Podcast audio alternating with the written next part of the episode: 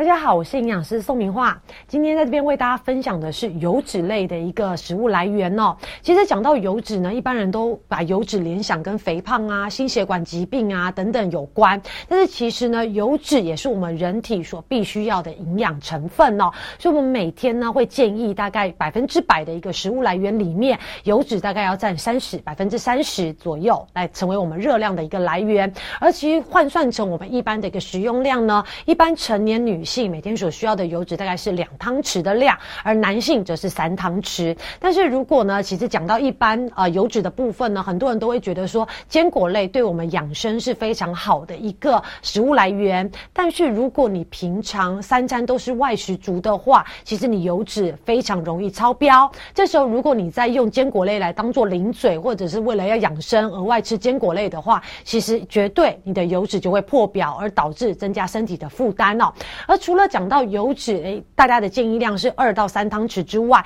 其实有一少部分的人可能是为了怕胖，或者是预防心血管的问题，他的日常生活中几乎不加不添加任何的油脂，或者是遇到一些比如说鸡皮呀、肥肉的部分啊，他一律不吃，把它去除。其实如果我们长时间极度缺乏油脂的状况下，我们身体也会出问题哦。最明显的就会影响到第一个，我们的皮肤可能会比较干燥，所以会发现有些老人家呢，如果家属担心心血管的问题，一昧的限制它的用油量，其实在秋冬这种季节就会出现皮肤干痒的一个状况，这也是代表我们体内缺油哦。那除了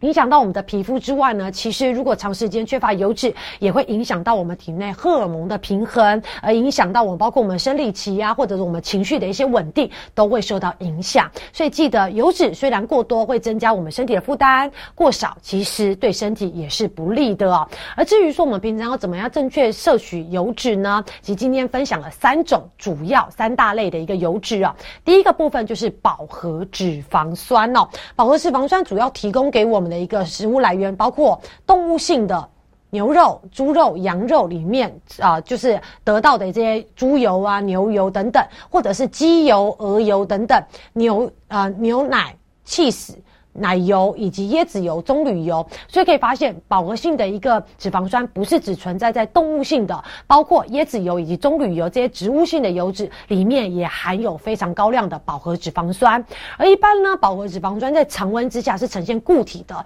所以其实在家里有煸猪油的一个婆婆妈妈一定有印象，哎，你煸完之后，你放在室温下，它就会凝固成白色的一个状态哦。而动物油脂呢，饱和度比较高。最常见到的就是猪油，而饱和脂肪呢，其实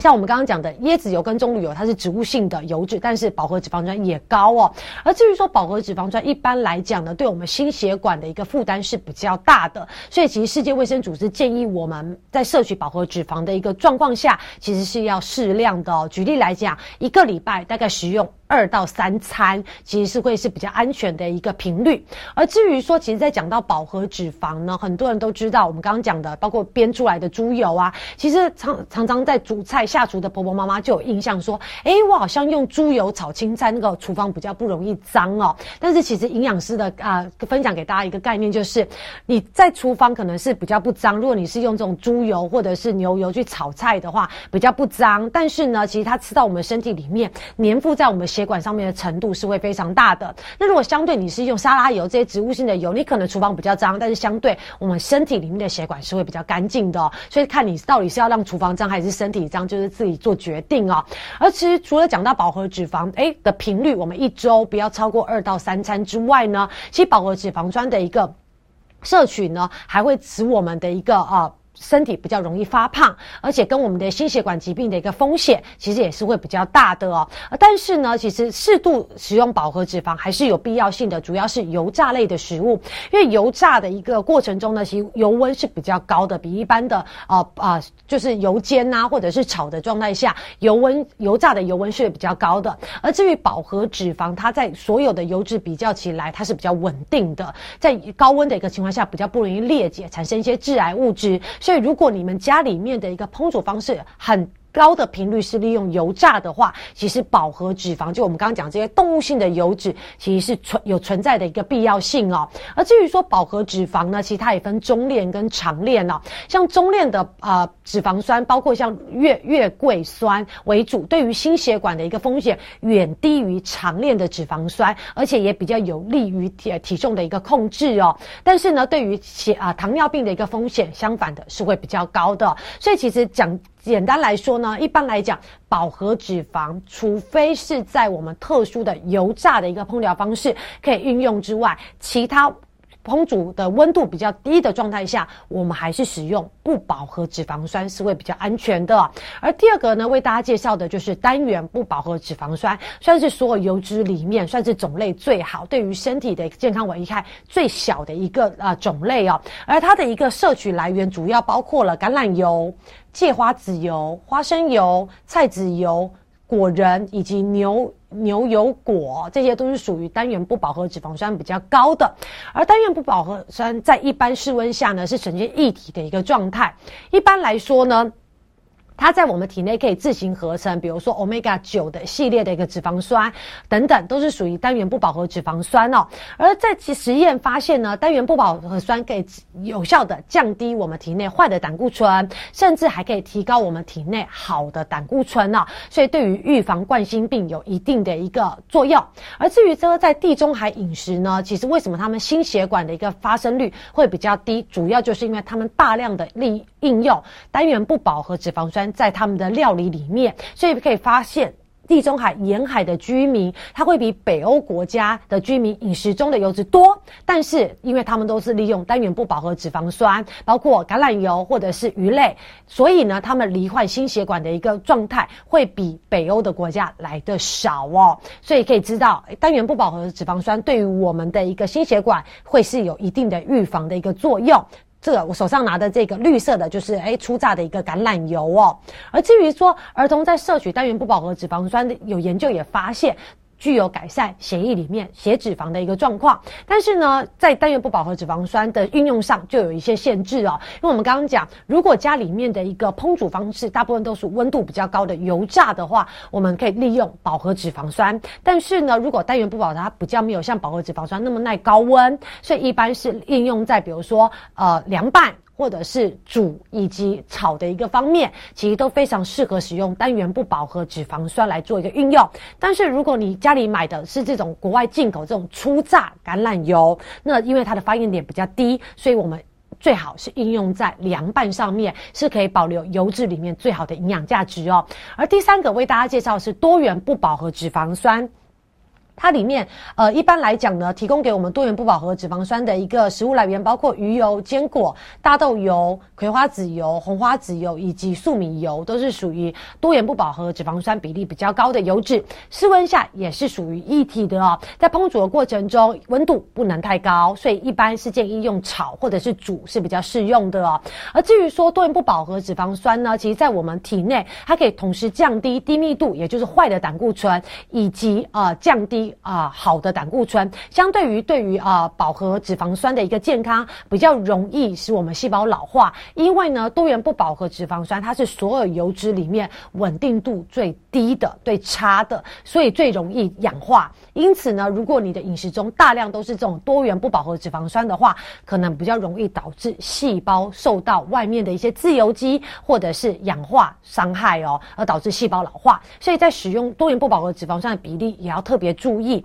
而除了介绍饱和脂肪酸、单元不饱和脂肪酸跟多元不饱和脂肪酸之外呢，其实我要告诉大家，就是一般人可能听到这样觉得啊，五煞煞，那到底猪油到底是属于啊饱和还是不饱和呢？其实很简单，一般营养师在这边分类的呢。其实以猪油来讲，它分类在饱和脂肪酸，但是不代表它只有饱和脂肪酸，它同样也有单元不饱和以多元不饱和脂肪酸，只是以比例来说，猪油它是这三种脂肪酸来说，它含的比例最高的就是饱和脂肪酸，所以我们把它归类在。这一类，而至于举例来讲，大豆油它有没有饱和，有没有单元不饱和，也有，但是相对于它里面所含的多元不饱和脂肪酸是最高的，所以我们才把大豆油归类在多元不饱和脂肪酸。所以记得。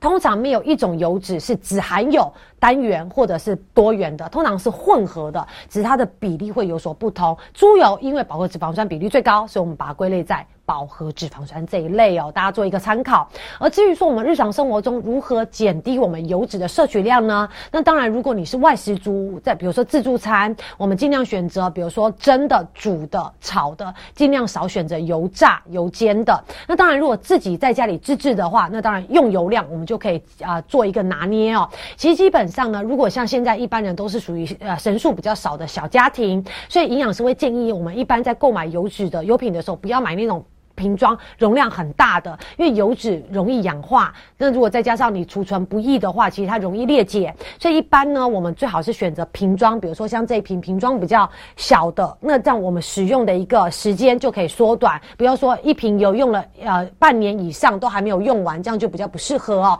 那如果你现在家里面已经是属于瓶装比较大的这种油品，其实营养师也会建议你可以去买那种玻璃瓶，然后可能倒小瓶出来，然后算算看自己家里面一个。礼礼拜用到，比如说半瓶或一瓶，我们就一口气到一个礼拜的用量，不要让让这种大大包装油瓶一直反复打开关打开关，其实这样就容易导致我们油脂的一个呃衰败哦氧化。而至于说大罐的油脂呢，我们如果哎已经把它倒到小瓶小玻璃瓶之后，我放在阴凉处，或者是用那个啊铝箔。或者是不透光的这个桶子，把它盖住，来避免油脂的一个衰败哦。而至于说一般呢，我们最好是使用锅具上面以不粘锅来取代普通的一个菜锅，因为不粘锅通常我们用的一个油脂的一个比例也会比较小哈。而至于说外食猪在使用完之后呢，其实有时候餐盘上面会有一些菜汤、菜汁，我们尽量不要把它淋在饭上面，来避免油脂摄取过多。那如果你发现如果这家自助餐油脂是不是属于比较高、比较油的？那我们尽量哎改改成别家来使用，因为外食族其实选择是非常多元化的。如果这家比较油的话，我们就尽量选择比较清淡的一些自助餐来作为我们一个外食的一个选择。而至于其实讲到油脂呢，营养师还是建议大家，我们一般油脂。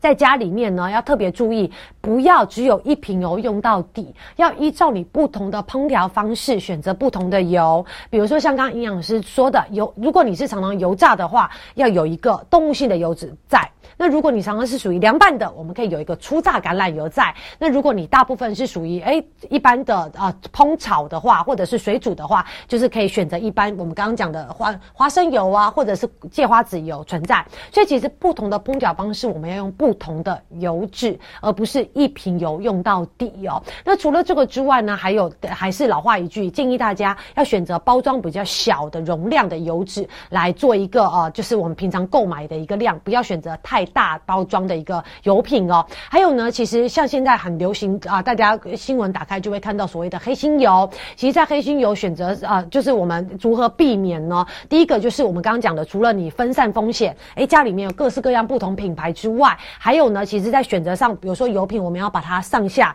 在购买之后上下把它摇晃一下，看看有没有一些混浊的一个问题发生。还有呢，在呃买回来之后要稍微闻一下有没有一些油耗味、怪味，甚至呢，比如说你买到。是猪油，我们可以把它冰在冰箱，发现如果你的猪油是整个整罐全部都凝固，那代表是 OK 的，纯度比较高的。但如果你发现你买回去的猪油，你冰在冰箱，发现哎，比如说上层或者是一半是凝固，其他是没有凝固的，那就代表它可能是调和而成的。所以，我们都可以利用这些小小的一些技巧来分辨自己购买的油到底纯度够不够，避免买到黑心油而增加我们身体的负担。因为黑心油在加工过程中常常会有一些滤油粉或者活性炭。甚至它的来源就是一些收水油，有些重金属的一个残留，都容易增加身体的负担哦，供大家做一个参考。